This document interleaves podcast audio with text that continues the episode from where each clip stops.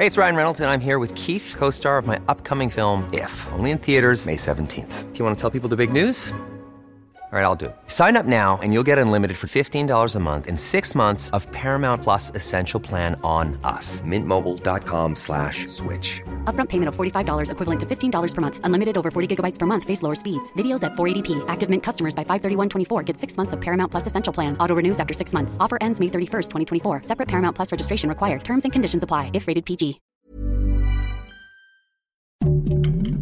Heraldo Podcast. Un lugar para tus oídos. Noticias del Heraldo de México.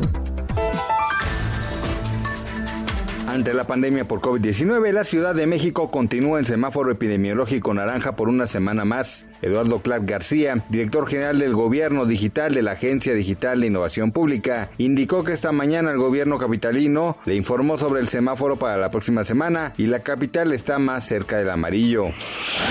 La Secretaría del Medio Ambiente abrió una convocatoria para ponerle nombre a una jirafa nacida el pasado 26 de mayo en el Zoológico de Aragón. Desde hoy hasta el próximo 22 de octubre, las y los interesados podrán votar por su nombre favorito de una lista de 10 opciones en la página de la dependencia. El presidente de los Estados Unidos, Joe Biden, dijo que su país hará lo posible por evacuar de forma segura a sus aliados y socios afganos, así como a otros ciudadanos que estén en riesgo en Afganistán. En conferencia sobre la actual situación, indicó que hasta ahora se ha realizado el éxodo de alrededor de 9.000 personas desde el 14 de agosto, poco antes de que los talibanes tomaran el poder país, tras la salida del ejército estadounidense.